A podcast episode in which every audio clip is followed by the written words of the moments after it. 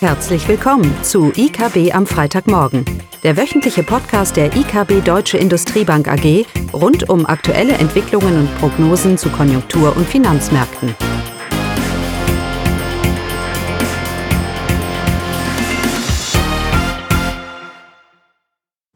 Willkommen zu IKB am Freitagmorgen mit mir, Klaus Bauknecht und Caroline Vogt. Heute wollen wir uns über das Wachstum in China äußern, die US-Konjunkturdynamik natürlich wieder und die FED und nicht zuletzt die EZB-Geldpolitik und was sie für die Devisenkurse bedeutet.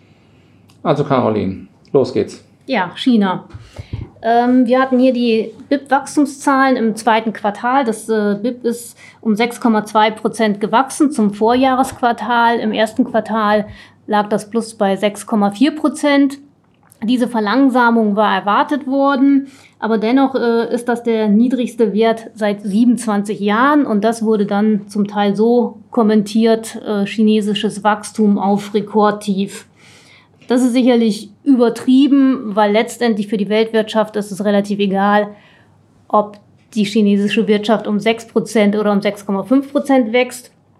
Ähm, mit diesen Zahlen ist es auch sollte auch dieser Korridor, der Planungskorridor der Regierung, das Wachstumsziel von 6,0 bis 6,5 Prozent, das sollte beibehalten werden. Und zudem die Juni-Zahlen waren jetzt gar nicht so schlecht. Das ist zwar, sind zwar die letzten Monate des zweiten Quartals, aber hier Industrieproduktion war recht gut und der Einzelhandel hat extrem positiv überrascht, sodass zumindest fürs dritte Quartal die, die äh, chinesische Wirtschaft wieder auf einem relativ höheren Niveau starten wird. Von daher ist anzunehmen, dass das dritte Quartal wieder ähm, relativ gut verläuft, wobei, wie gesagt, die 6,2 Prozent ja auch nicht schlecht waren. Also Perspektive ist wichtig. Die Zeitungen haben geschrieben, dass es das niedrigste Wachstum seit 27 Jahren ist. Aber entscheidend ist ja der Wachstumsbeitrag, wie Caroline schon gesagt hat. Und der liegt mit 1,2 Prozentpunkte zum Weltwachstum die letzten Jahre relativ stabil, weil natürlich die Gewichtung Chinas zulegt. Ähm, heißt natürlich auch, dass rund ein Drittel des Weltwachstums von China ja. kommt. Ja. Aber eine, die, größte Weltwirtschaft, die größte Volkswirtschaft kann ja nicht ständig und nachhaltig doppelt so schnell, schnell wachsen wie das Weltwachstum. Das geht ja nicht. Und von daher werden wir weiterhin eine Konvergenz sehen, einen Rückgang in der Wachstumsrate. Aber wie gesagt, der Wachstumsbeitrag ist hier entscheidend. Auch entscheidend ist, wie China wächst. Es hilft mir nichts, wenn das chinesische Wachstum zulegt und in Folge deshalb auch dass die, die Leistungsbilanz oder der Leistungsbilanzüberschuss zunimmt, dann habe ich ja nichts erreicht, was das Nettowachstumspotenzial der anderen Länder angeht. Ich wachse über Exporte und damit nehme ich das Wachstum ja in anderen Ländern weg. Und China wächst die letzten Jahre mit einer relativ ausgeglichenen Leistungsbilanz, was eben netto gesehen einen höheren Wachstumsbeitrag macht als zum Beispiel noch vor zehn Jahren, wo sie ein massives Leistungsbilanzüberschuss haben. Jetzt wird auch viel darüber kolportiert, wie schlecht diese 300% Schuldenquote in China ist, also Staat plus Privatsektor, Verschuldung über 300% des BIPs und wie es angestiegen ist. Auch hier ist wichtig, Perspektive zu behalten. Es ist ein chinesisches Problem, es ist ein Verteilungsproblem. Ich habe auf der einen Seite sehr viel Vermögen in China und auf der Gegenseite sehr eine hohe Schuldenquote. Aber all dieses innerhalb Chinas hier ist keine Fremdwährungsverschuldungsthematik, wie wir das in der Türkei zum Beispiel hatten oder in Südamerika. Von daher ist es ein internes äh, Problem, ein Verteilungsproblem. Natürlich können da gewisse Risiken sich ergeben und gewisse äh, schlechte Kredite, faule Kredite sich aufbauen, aber auch da ist natürlich die Staatseinmengung im Bankensektor entscheidend. Am Ende ist es eine reine Verteilungsfrage. Also ich will das Risiko jetzt nicht banalisieren, aber wie mit allen Konjunkturdaten in den letzten 12 bis 18 Monaten ist es wichtig, einfach Perspektive zu behalten. Ja, dann zu den USA. Ähm, hier waren die aktuellen Monatsdaten etwas unterschiedlich zum Immobilienmarkt. Ähm, Baubeginne sind leicht äh, zurückgegangen, Baugenehmigungen dagegen stärker. Industrieproduktion hat jetzt wieder etwas enttäuscht und befindet sich äh, seit Anfang 2019 in der Tendenz eher, ähm, ist sie eher abwärts gerichtet. Dagegen aber die Einzelhandelsumsätze, ähm, die haben ihren Aufwärtstrend weiter fortgesetzt und das ist eben für die US-Wirtschaft sehr wichtig, weil eben 70 Prozent der US-Wirtschaft durch den privaten Verbrauch das Wachstum generiert wird. Und von daher ähm, sind das zumindest gute Zahlen für das zweite Quartal. Da kommen wir jetzt am, Freit am nächsten Freitag kommen die Zahlen raus. Und von daher ist davon auszugehen, dass das zweite Quartal weiterhin äh, sehr kräftig aus unserer Sicht wachsen sollte. Die FED findet das aber eher als moderat. Naja, wir kommen von einem Wachstum von 2,9 Prozent in 2018, fast 3 Prozent. Dass sich die US-Wirtschaft verlangsamen wird, davon ist natürlich auszugehen, gegeben den hohen, den hohen Niveaus. Auch hier ist einfach wichtig, Perspektive zu behalten. Die US-Wirtschaft bricht nicht weg. Auch die Stimmung, das Beige Book, äh, die Stimmung unter den Unternehmen ist weiterhin relativ gut. Perspektivisch ist natürlich hier ein gewisser Rückgang zu erwarten und dementsprechend erwarten ja auch wir, dass die FED hier die Zinsen senkt. Eine proaktive Notenbank wird es vielleicht etwas früher tun. Davon gehen wir aus, dass die FED hier in zwei Wochen dann dementsprechend die Zinsen, die Zinsen senkt. Hat auch weniger mit Trump zu tun oder ob die Notenbank zu aggressiv handelt. Ähm, wir haben, wie in vielen industrialisierten Ländern, die Situation, dass wir auf der einen Seite eine hohe Schuldenquote haben und auf der anderen Seite einen hohen Vermögensbestand. Und in diesem, mit diesen beiden ja, Säulen ein ausreichendes Wachstum oder Nachfrage zu generieren, dafür brauche ich ganz einfach niedrige Zinsen. Ich muss Leute mit einem hohen Vermögen animieren, mehr zu konsumieren und ich muss Leute mit einer hohen Schuldenquote entlasten. Und dafür werden die Zinsen noch nachhaltig, grundsätzlich, strukturell werden die Zinsen auch in den USA niedrig bleiben.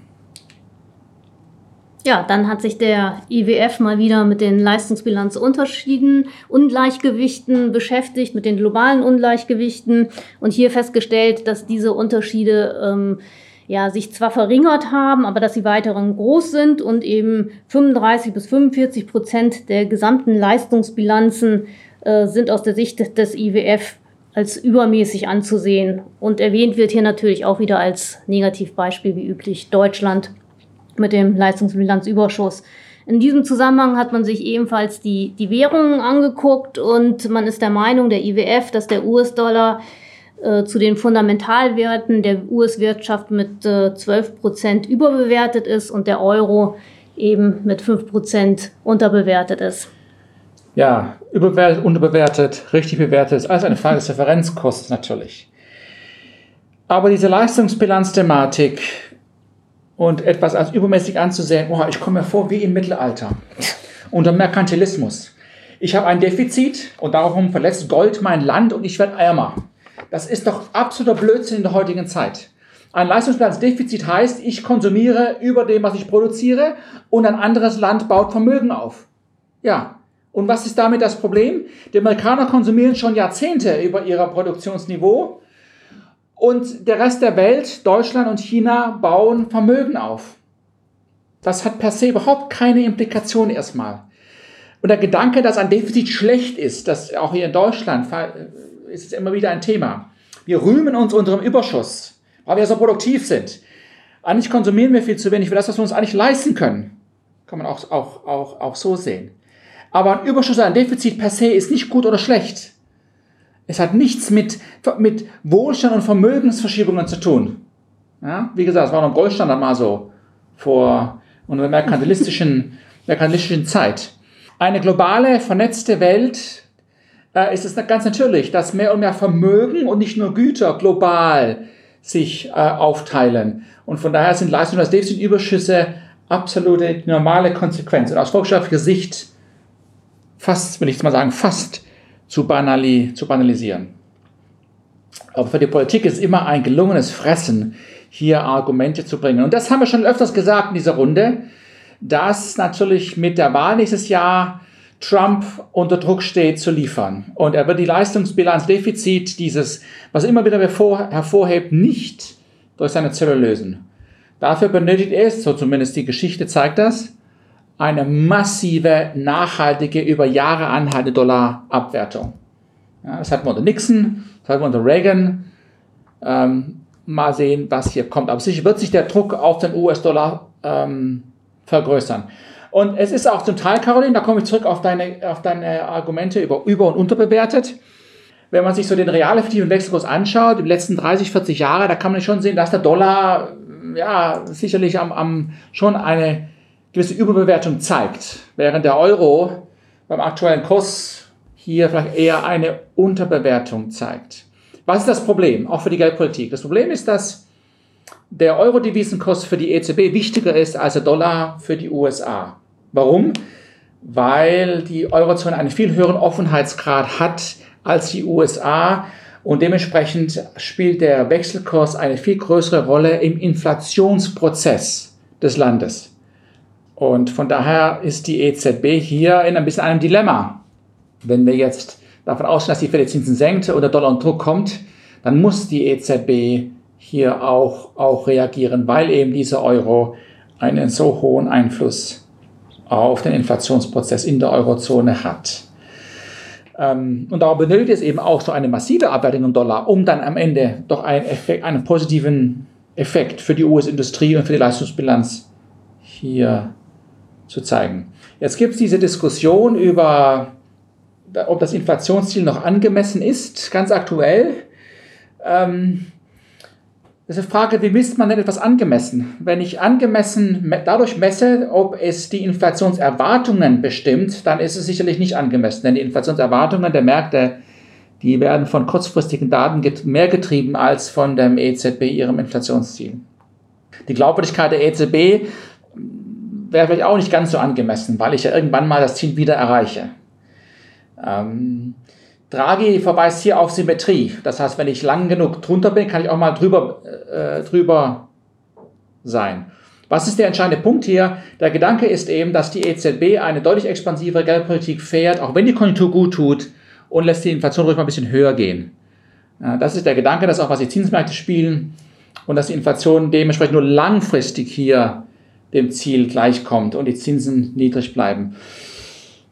Aber am Ende ist Perspektive wichtig. Die Notenbank kann die Inflation nicht beeinflussen, nicht direkt. Eine Notenbank kann nur eins. Sie kann den Preis oder die, oder die Quantität der Geldmenge bestimmen.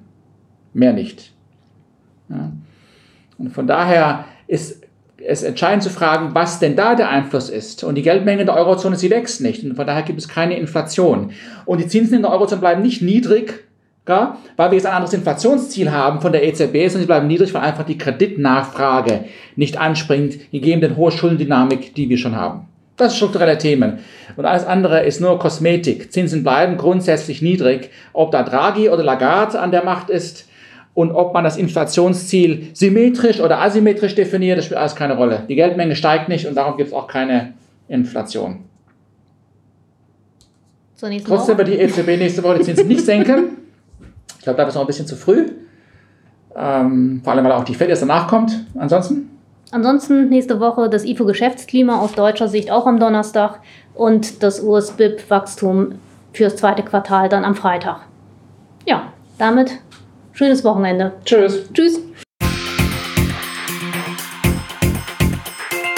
Das war das wöchentliche IKB am Freitagmorgen. Sie wollen immer über neue Ausgaben informiert bleiben?